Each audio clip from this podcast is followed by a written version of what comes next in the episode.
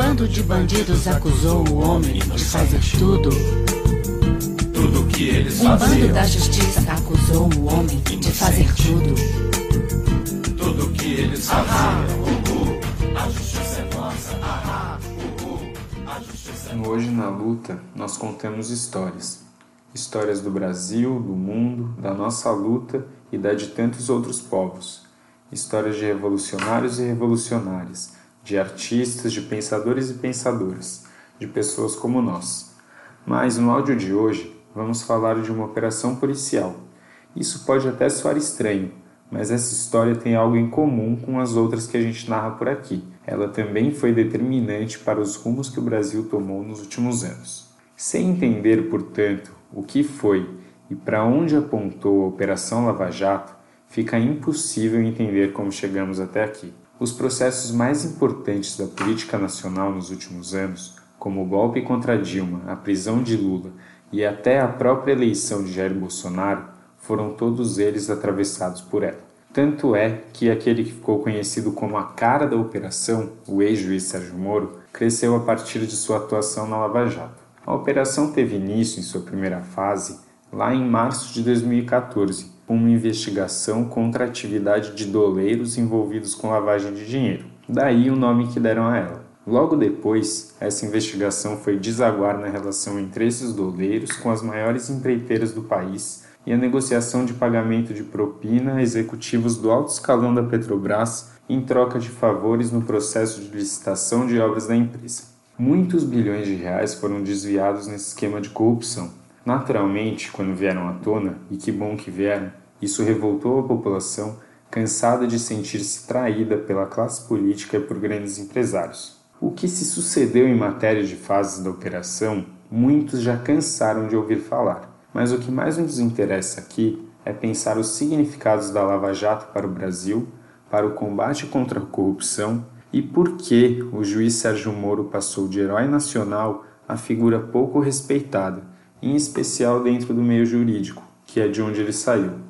Para isso, parece importante dividir a Operação Lava Jato em dois grandes momentos, marcados pela forma como a sociedade estava enxergando a operação.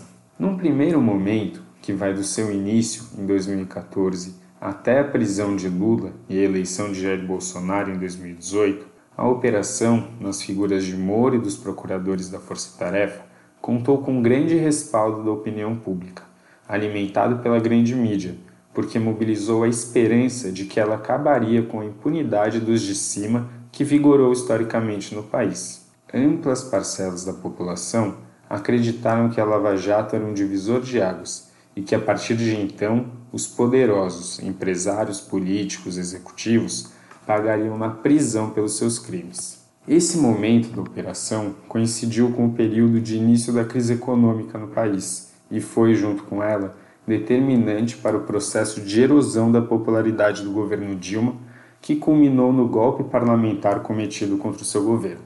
Acontece que, como já apontavam os críticos da Lava Jato desde o seu início, a operação tinha forte caráter político que se expressou tanto em abusos cometidos contra o processo legal, como no caso da condução coercitiva do presidente Lula, no uso do instrumento de prisões preventivas sem necessidade e o mais escancarado deles, na atuação conjunta entre procuradores e juiz que corrompeu completamente os princípios da justiça republicana e foi comprovado através do vazamento de troca de mensagens particulares entre Sérgio Moro e alguns dos procuradores da investigação.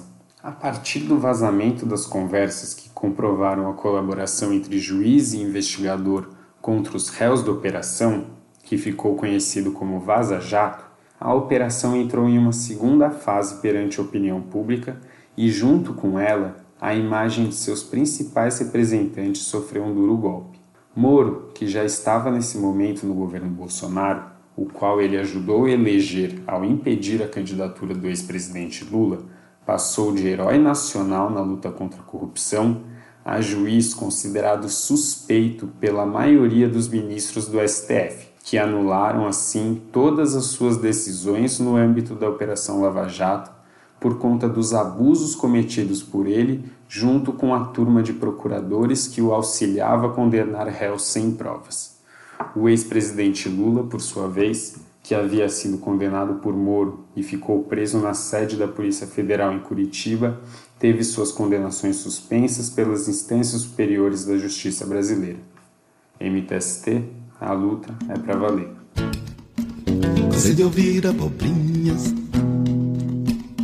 consultar, consultar, consultar escarolas. Prefiro escutar salsinhas, pedir socorro às papoula e as carambolas.